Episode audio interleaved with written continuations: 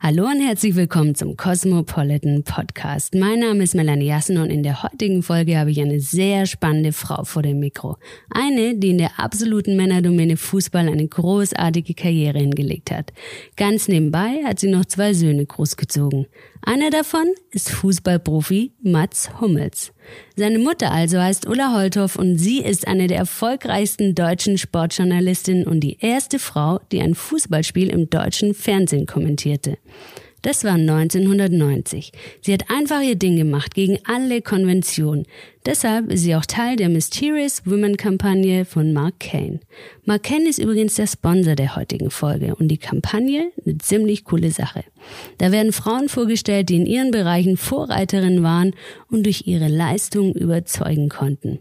2019 sind das Annie Divya, die jüngste Frau, die bislang eine Boeing 777 geflogen hat, die Sterneköchin Dalat Kambu und Ulla Holthoff, die großartige Sportjournalistin. Wir beide sprechen in dem Podcast darüber, warum man auf Konventionen pfeifen sollte, wie man sich im Leben seine Träume erfüllt und wie man Karriere macht. Wie sie das Leben von ihrem Sohn Mats Hummels so einschätzt, auch dazu hat sie eine starke, spannende Meinung. Eins ist klar, Sieger findet Frau Holthoff eher langweilig. Was noch? Hören wir doch mal rein.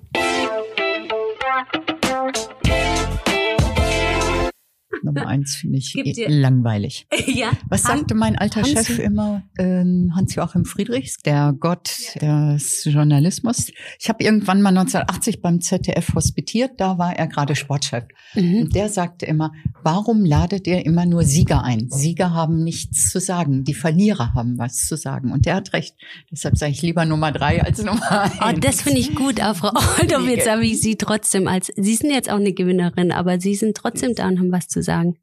Aber das finde ich einen guten Satz. Die Sieger sind eigentlich immer langweilig. Mhm. Aber Frau Holthoff, Sie sind trotzdem hier, weil Sie spannend sind. Sie haben vorhin gerade, als wir gesprochen haben, gesagt, woher wissen Sie, dass ich spannend bin? Und da habe ich gesagt, weil Sie die erste Frau waren, die im Fußball ein Spiel kommentiert haben.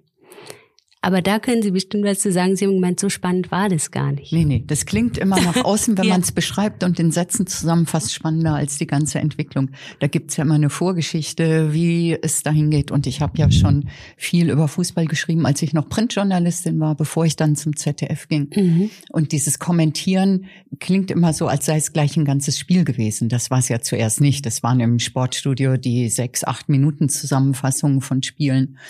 Die habe ich zu Anfang gemacht. Aber auch das war damals schon eine Sensation. Ich wollte aber nie, dass das so sensationell bewertet wird. Also es kamen natürlich gleich Anfragen für Kolumnen und Reportagen über mich. Und ich wollte aber, dass es ähm, ganz normal wird und Mhm. keinen besonderen Stellenwert bekommt, dass auch Frauen diesen Beruf können und dass auch Frauen Fußball können und wollte dem eigentlich keinen besonderen Stellenwert geben. Deshalb ist es damals Anfang der 90er Jahre gar nicht so sensationell bewertet worden, weil ich es nicht wollte, weil, Weil ich Sie mich da da so ein bisschen- zurückgenommen Mhm. habe. Ja. Aber gab es denn am Anfang typische Sätze, die Sie sich anhören mussten, die vielleicht auch alle gleich waren? Äh, So viele gab es mir gegenüber nicht, wahrscheinlich hintenrum natürlich. Ja. Äh, Ganz viele, dass die Kollegen gelästert haben, mit Sicherheit, aber das ist nicht an mich rangetragen worden. Mhm. Äh, Das Einzige, was ich gemerkt habe, als ich zum ersten Mal für ein Bundesligaspiel nominiert wurde, dass ich das wirklich abends fürs Sportstudio zusammenfassen sollte, da habe ich nur gehört, wie der damalige Redaktionsleiter dann zu mir sagte, aber Frau Holthoff, Sie nehmen doch sicherlich Ihren Mann mit. ich war einfach nur völlig perplex und überrascht. Also, äh, wieso soll ich denn meinen Mann mitnehmen? Der hat selbst ein Spiel als Trainer zu dem Zeitpunkt. Und Ja. wieso soll ich den denn mitnehmen? Ich kenne mich doch selbst aus. Hat der wirklich so. gedacht, als Äh, genau, ist doch Informationsgeber, als Sicherheit. ja. Mhm. Aber was ich dann tatsächlich gemacht habe, ich habe einen, ähm, weil es mich dann tatsächlich verunsichert hat, als ich gemerkt habe, wie so überall alle mit gezückten Messern drauf warten, dass ich da reinlaufe ins offene Messer gleich beim ersten Mal.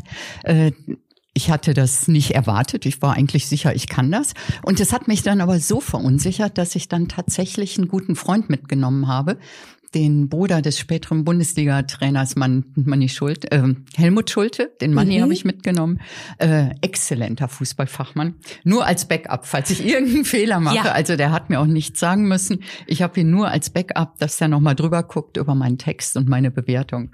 So als Sicherheit für mich, dass ich da nicht ins offene Messer laufe. Und mussten Sie dann damals, mussten Sie sich so richtig nach vorne kämpfen oder haben Sie, wie haben Sie das gemacht? Haben Sie das so ausgeblendet und sich gedacht, ich mache das jetzt einfach, ich habe ähm, da Lust drauf? Oder? Naja, erstens wusste, erstens kannte ich mich super gut aus. Ich mhm. bin, äh, seit ich 18 bin, mit meinem Mann, einem unfassbaren Fußball-Maniac zusammen.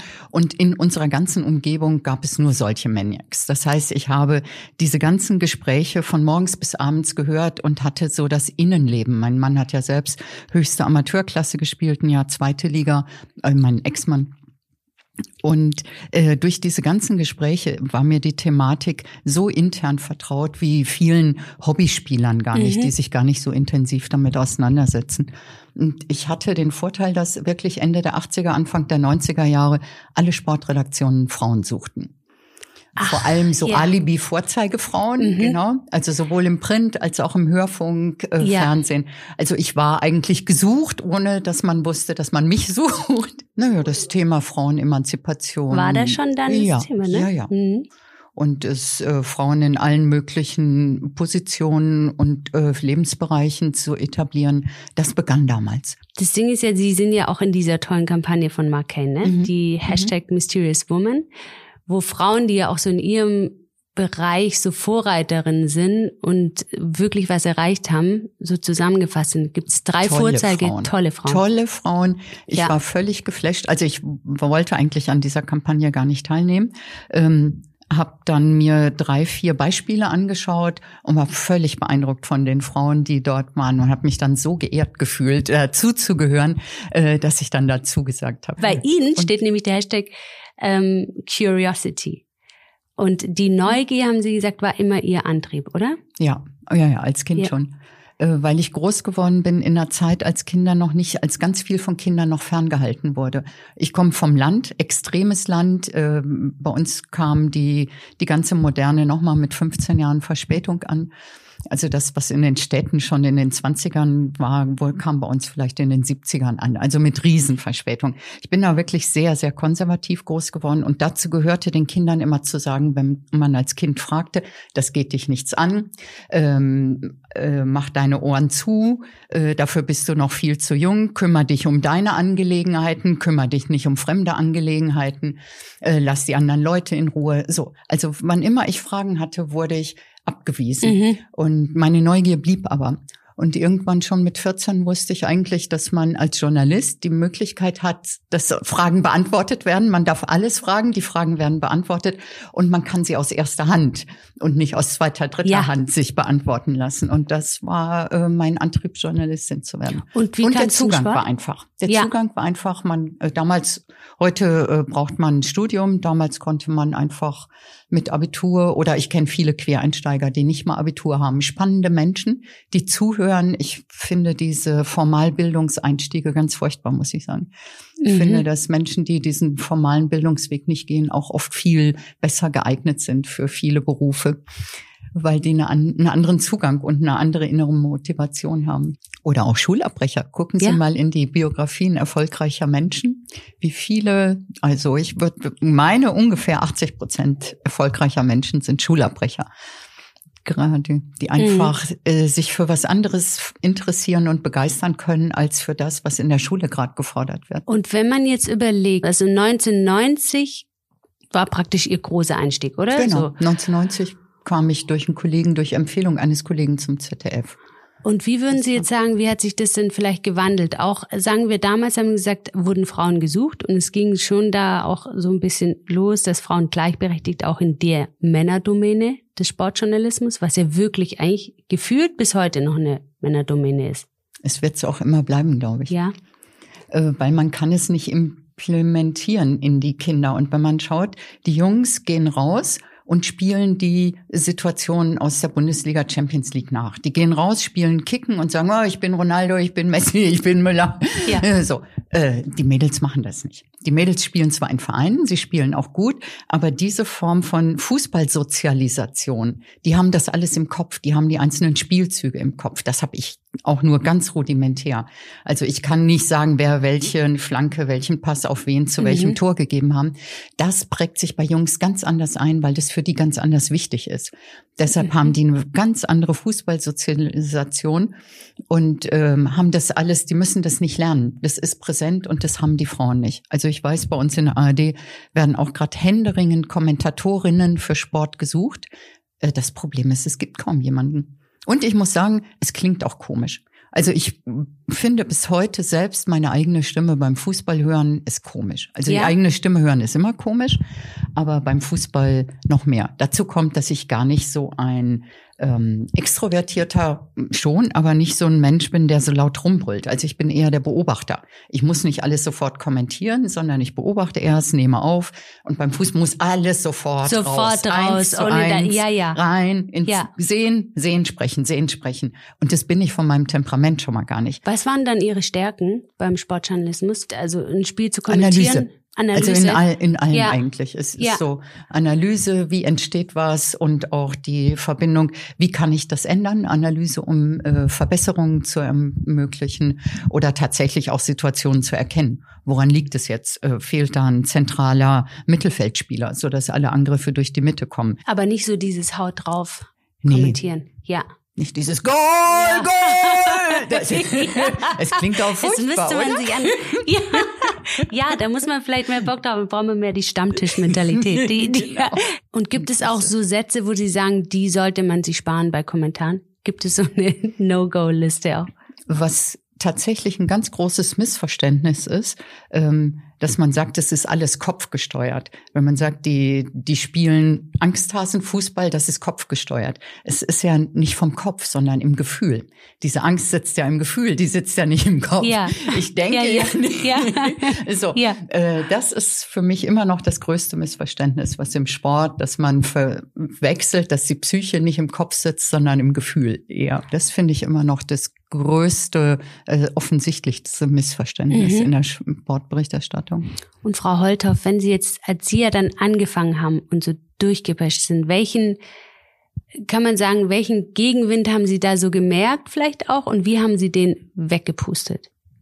Gut, weggepustet habe ich ihn, glaube ich, dass ich tatsächlich äh, weder zickig war noch besonders fraulich. Also ich habe da tatsächlich, das war noch die Phase, als ich gerne lieber ein Junge gewesen wäre in Teilen und hatte, ich habe ja auch sehr viel männliche und weibliche Anteile so ziemlich gleich in meinem Leben.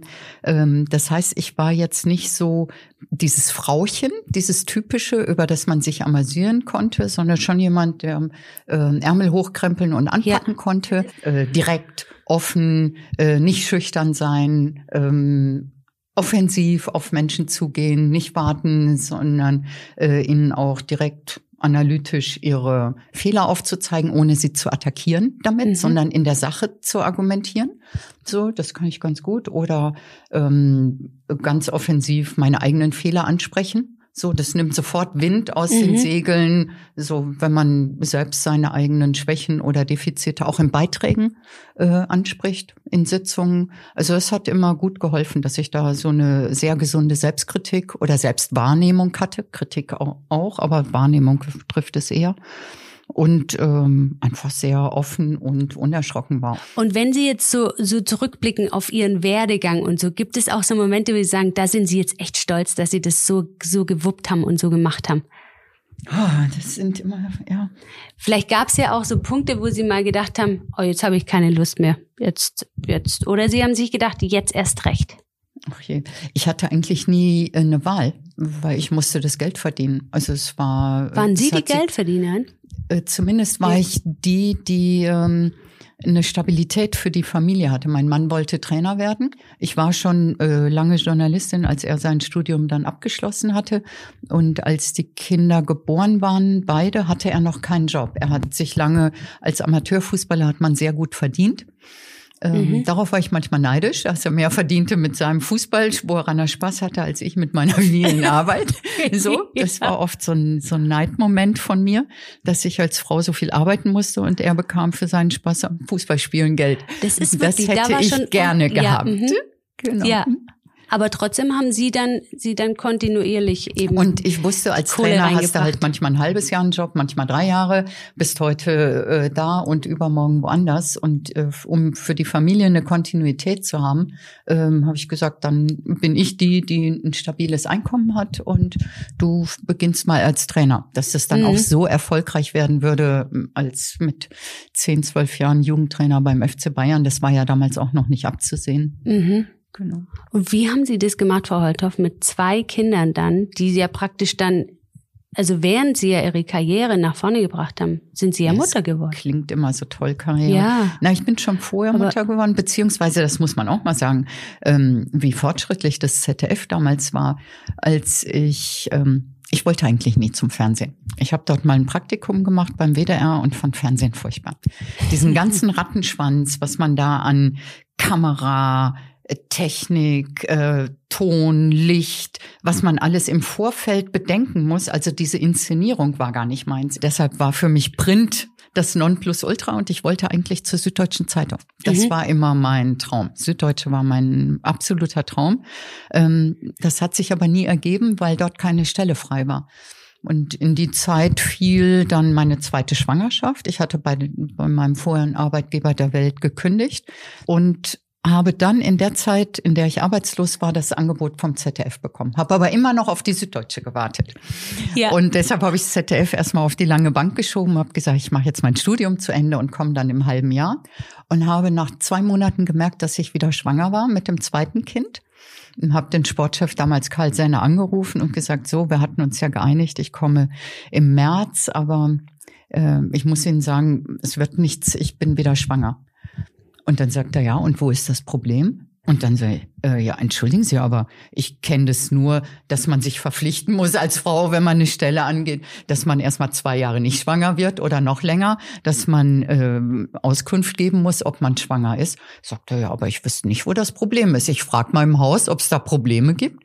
Am nächsten Tag rief er an und sagte, wann möchten Sie denn anfangen? Na, das finde So. ich toll. Also das Ja. ist auch vor allem in der Zeit In vor der 30 Zeit eben, Jahren. weil heute darf man ja gar nicht mehr gefragt werden. Genau. Aber ja, Aber damals war es üblich. Also Ja. er stellt eine Frau ein, die noch nie beim Fernsehen gearbeitet hat, die im Sport sein und die auch noch schwanger ist. Also na, das hat aber das auch sehr für Sie gesprochen, Frau Holthoff. Da haben Sie wirklich überzeugt. ja. Würden Sie auch sagen, dann war es im Endeffekt, hatten Sie als Frau auch nie Nachteile jetzt, sondern Sie Nee. haben einfach sind Ihren Weg gegangen und Fußball war Ihr Metier. Sie haben sich Mhm. dafür schon ewig interessiert. Und ähm, es war aber nicht, dass Sie sich so durchkämpfen mussten dann, Also sondern ich hatte nie das Gefühl, dass ich mich Ja. durchkämpfen muss. Und Frau Holthoff, da Sie haben ja die Söhne, die man ja auch kennt, zumindest einen. Der andere spielt auch Fußball, ne? Hat, Die- ist er verletzt, Hat, bis er, schwer ah, verletzt diese wurde. Verletzung. Oh nein. Aber der ist nicht ja. unglücklich. Ich glaube, manchmal in vielen Momenten habe ich den Eindruck, ist er glücklicher als sein großer Bruder. Ja, weil er ein so interessantes Leben hat und es selbst bestimmen kann. Das Problem Mhm. ist, dass der Mats ja äh, kein selbstbestimmtes Leben führen kann, sondern Ja. das ist ein Käfig, wie Käfighaltung beschreibe ich das immer, nur dass der Käfig aus Gold ist.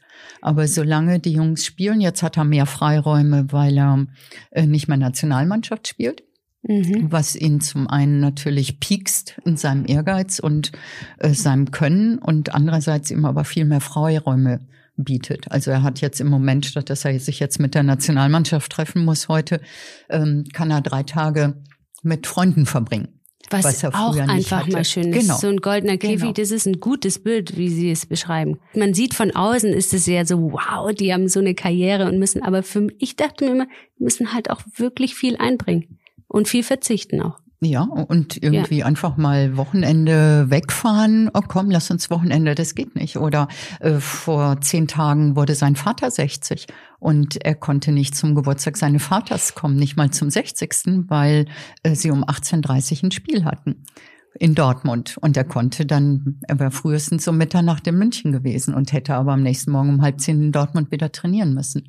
Also das mhm. ist, was man sich oft auch so gar nicht äh, bewusst macht, was alles nicht möglich ist. Mhm. Oder ich verschenke ganz gern mal Karten für Konzerte oder Kabarettabende oder Lesungen. Äh, das geht beim Matz nicht. Die, mhm. Äh, ich glaube, 80 Prozent muss er verfallen lassen, weil an dem Tag, an dem Abend eine andere Veranstaltung ist und er woanders ist. Und diese Termine werden ja immer so kurzfristig festgelegt. Mhm. Also die Bundesliga-Spiele sind sechs Wochen im Voraus geplant und erst dann weiß ich, spiele ich Freitag, Samstag, Sonntag oder sogar Montag. Und ist Champions League Dienstag oder Mittwoch und um 18 Uhr oder um 21 Uhr komme ich am Abend noch nach Hause oder nicht. Und das hat keiner im Griff. Also man gibt sich da ab, die stehen auf so einem Fließband und werden durchs Leben gezogen im Prinzip. Das, das klingt ja. alles so toll. Das, aber das ist der Grund, weshalb der Jonas so glücklich ist. Ja. Ja, das ist da, da hat die Verletzung vielleicht doch am Ende auch was Gutes. Genau. Klar, weil das ist so ein Stück weit ähm, der Preis und kann das. Mh. Das und muss man mögen oder ja. auch permanent erkannt zu werden und ja. nicht mehr einfach irgendwo sitzen zu können. Gehen Sie also zusammen also, essen, wenn Sie zu, dann zu Hause wahrscheinlich, oder? Na, wir versuchen es ja. immer mal wieder. Ja. und man muss tatsächlich sagen, dass es in München ein bisschen einfacher ist. Mhm. Ähm, da wir waren jetzt vor vor einer Woche äh, drei Stunden zusammen frühstücken und da sind wir tatsächlich in Ruhe gelassen worden. Also erst als wir aufstanden, kamen Menschen mit der Bitte um ein Foto oder ein Autogramm, aber solange wir da saßen, ähm, wurden wir in Ruhe gelassen. Es ja. gab es aber auch schon andere, dass tatsächlich ich dann richtig sauer wurde, wenn wir nur eine Stunde hatten und alle drei Minuten kommt jemand und will oh, ein Foto und ein Autogramm oder will nur und viele wollen dann auch noch, wenn sie schon mal einen Kontakt haben, auch noch plaudern. My fame to my claim to fame. so, jetzt ja. habe ich ihn und ja. da habe ich also zweimal bin ich schon richtig sauer Was geworden. sagen Sie da? Ich hab gesagt, Entschuldigen Sie, das ist ein privater Termin. Ja. Er hat nein gesagt sagen. Ich bin die Mutter und ich sehe ihn auch wir, nicht so genau. oft. Ja. Und wir haben jetzt einmal eine Stunde hier und wir ja. sitzen hier privat. Und er Natürlich, hat gesagt, er möchte, er ist jetzt privat hier. Es gibt ja. Menschen, die akzeptieren das nicht. Also es gibt viele, die, wenn die fragen Wirklich, höflich, die akzeptieren es nicht, ja. wenn man es. Ja. Es gibt viele, die fragen höflich und akzeptieren ein Nein. Mhm. Aber es gibt auch solche, die dann arrogantes Arschloch.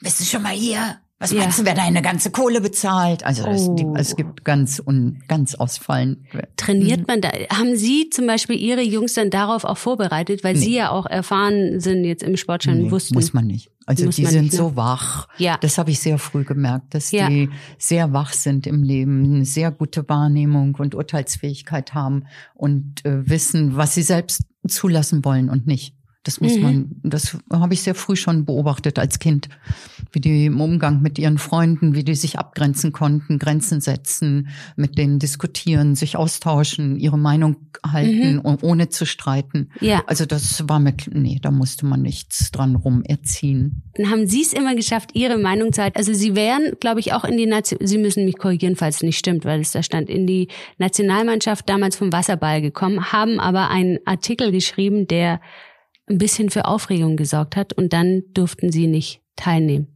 Genau, also Stimmt ich war ja. eigentlich Nationalmannschaft war es ja. damals noch nicht. Das war eine regionale Auswahl, die westdeutsche mhm. Auswahl, die Vorstufe.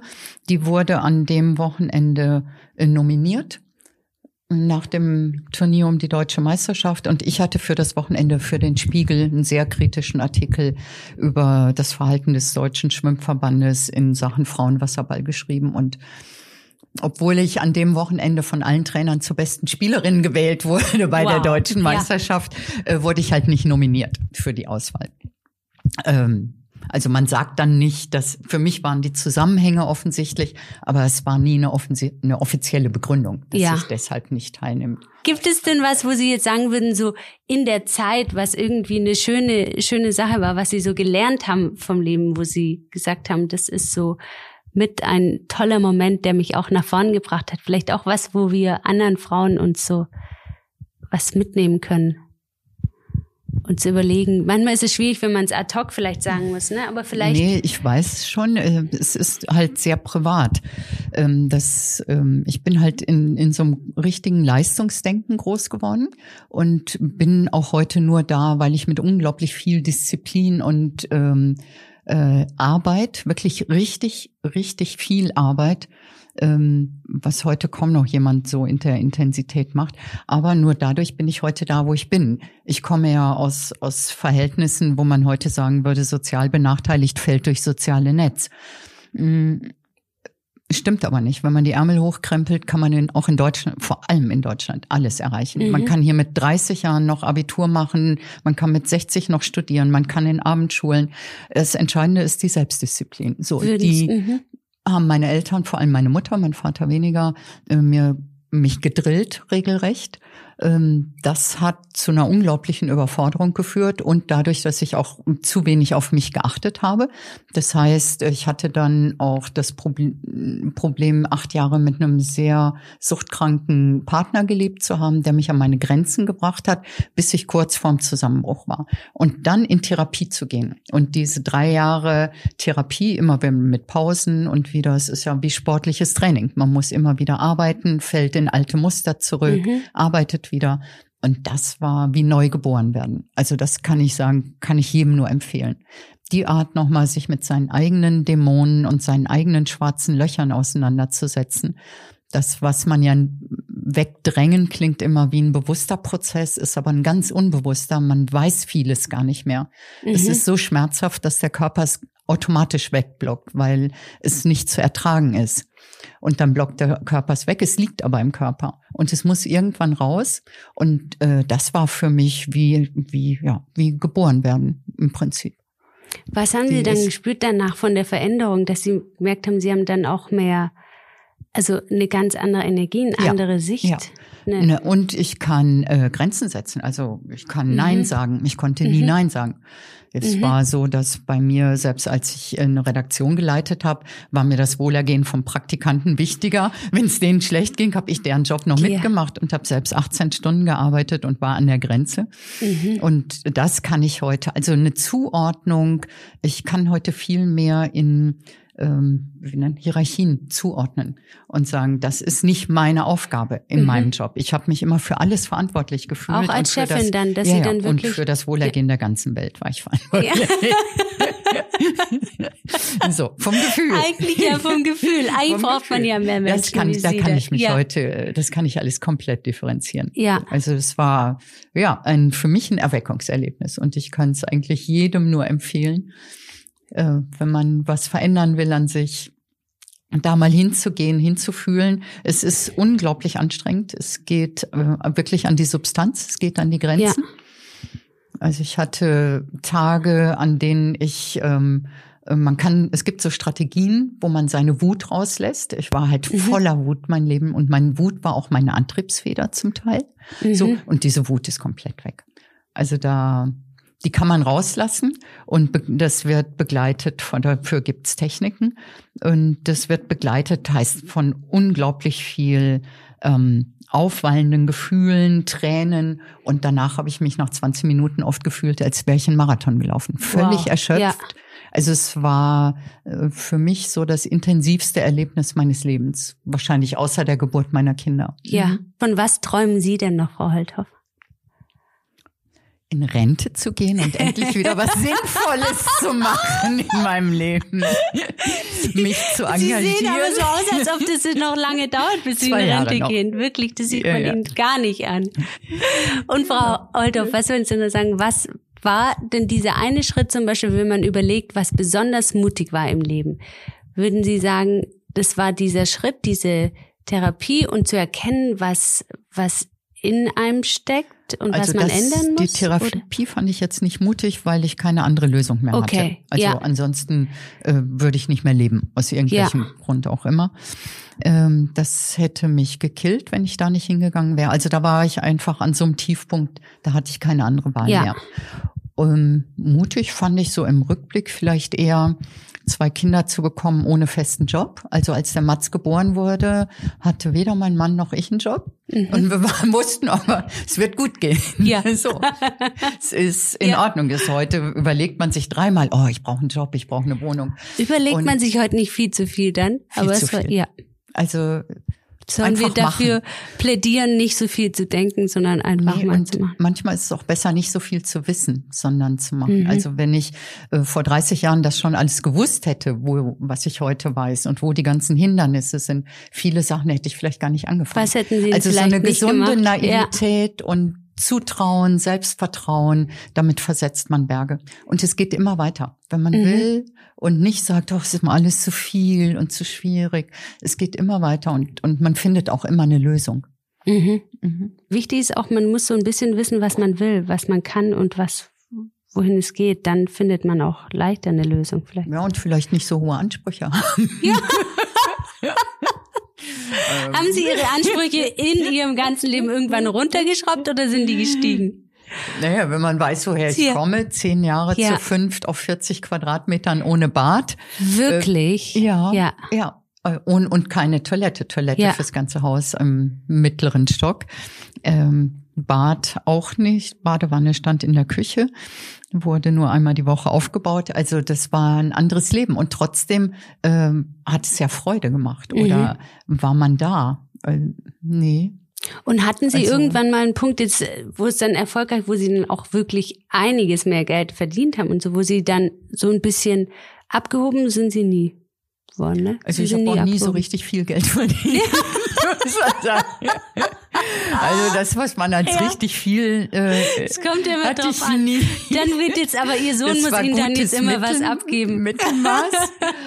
nee, mein, äh, Ja. meine Ansprüche sind tatsächlich, äh, gesund zu bleiben, mich so Mhm. zu benehmen, äh, zu bewegen, zu verhalten, dass äh, ich aktiv bleiben kann. Mhm. Und dann kann man ganz viel, also wenn man wirklich körperlich gesund ist, kann man ganz viel im Leben selbst schaffen Ja, und mich vor keiner Arbeit zu scheuen und trotzdem ein bisschen mehr Auszeiten zu nehmen. ja. Spazieren gehen, Löcher in die Luft gucken. So. Auch mal ein bisschen vor sich hin träumen. viel, ist auch viel gut, wichtiger ne? als Ja. Geld. Ja, Mhm. das stimmt. Ja. Und Gesundheit und mal Löcher in die Luft gucken. Mhm. Das finde ich gut. Also was ich toll fand noch, dass bei Ihnen stand, auf Konventionen pfeifen. Dass man das einfach nicht. Ja, Oder? aber ich bin da tatsächlich sehr anarchistisch, sehr Ja. individualistisch. Aber man kann es ja trotzdem mal als Rat raushauen. Völlig, also da, da. War und, das Ihnen äh, schon immer völlig, Ja. völlig wurscht, Ja, sozusagen? das war ähm, auch ein Produkt meiner Erziehung, äh, weil ich als Kind immer Außenseiter war. Dadurch, dass wir weder Geld noch Bildung hatten äh, daheim, also Herzensbildung meiner Eltern größtenteils, aber keinen Schulabschluss beide. Und es war immer der Satz, wenn ich gesagt habe, die anderen machen das auch, dann sagen die, und wenn die anderen vom Dach springen, springst du auch vom Dach, oder? Ja. genau. Also es war schon als Kind immer so, ich wusste, ich bin anders und äh, es hat aber immer gut funktioniert. Ich musste Ja. mich nie anpassen, Ja. weil es von niemandem gewünscht war. Und das hat dann auch geholfen, auch in dem, in dem Beruf, dass Sie auch nicht das Gefühl haben, Sie müssen sich anpassen. Sie Mhm. sind einfach rein, haben gesagt, hallo hier, ähm, hier bin ich und Und habe geguckt, was Ja. ich sehe und nicht, was man sehen soll. Da gibt's Haben ja Sie sich das bewahrt? Genau. Haben Sie sich das das habe ich mir bewahrt? tatsächlich bewahrt, ja. das ist toll. ja, ja, ich äh, bin heute für alle Chefs bis heute immer noch ein, nennt man so, Dorn im Auge. Ja. so, ja, ja. Du und alles, Also dann kommt die Chefs Frau lieben Holthoff. mit- Ja, um Gottes Willen, bitte. Nicht die schon wieder. Nicht schon wieder diskutieren. Jetzt gibt's wieder Ärger. Ja, jetzt wird's wieder anstrengend. Genau. Anstrengend ist man für Chefs, Ja. wenn man nicht Ja-Sager ist, sondern Ja, ne? hinguckt. Mhm. Und äh, in meiner Zeit als Chef habe ich es auch geliebt, wenn meine Mitarbeiter mich gefordert haben. Ja. Und wenn sie nicht meiner Meinung waren, sondern weil Ja. es einfach den Horizont erweitert und das eigene Denken und die eigenen Möglichkeiten erweitert. Und kann man Sie Mhm. jetzt heute auch noch hören, Frau Holthoff, wenn Sie jetzt äh, kommentieren oder Nein, ich habe mich schon ewig zurückgezogen. Ja. Ich leite nur noch Sendungen. Ja. Mhm. Nur noch Hintergrundarbeit. Also hier bei Ihnen kann Ja. man mich hören. Genau, das reicht ja Aber auch. sonst nicht. Deswegen muss man Genau. dann jetzt hier einschalten, weil das ist ganz selten. Man kann sie nämlich sonst nicht mehr hören, Frau Holthoff. Und vielen, vielen Dank, dass Sie gekommen sind. Ja, es war den mir ein Vergnügen, mit Ihnen Weg. zu plaudern. Das freut mich. Es gibt eigentlich gibt's immer noch so viel zu sagen, ne? Ja, wir können jetzt Aber- noch zwei Stunden hier Ja, sitzen. könnten Mhm. wir machen. Über welche Themen könnten wir noch sprechen? Kabarett, Satire. Oh, Kabarett. Gehen Sie gerne ins Äh, Kabarett, ne? Sensa- ja, ich liebe Kabarett. Man muss auch einfach ein bisschen mehr lachen im Leben, ne? Ja, Ja, das ist wichtig. Vielen Dank, Frau Holter. Gerne, Frau Jessa. Danke. In diesem Sinne geht raus und amüsiert euch. Denkt groß, lebt eure Träume und pfeift auf Konventionen. Falls ihr den Podcast abonnieren wollt, könnt ihr das auf iTunes, Deezer, Soundcloud und Spotify. Wir hören uns in zwei Wochen wieder, dann mit einer Folge rund ums Thema Beauty. Ich freue mich jetzt schon. Bis dann. Tschüss, eure Melanie.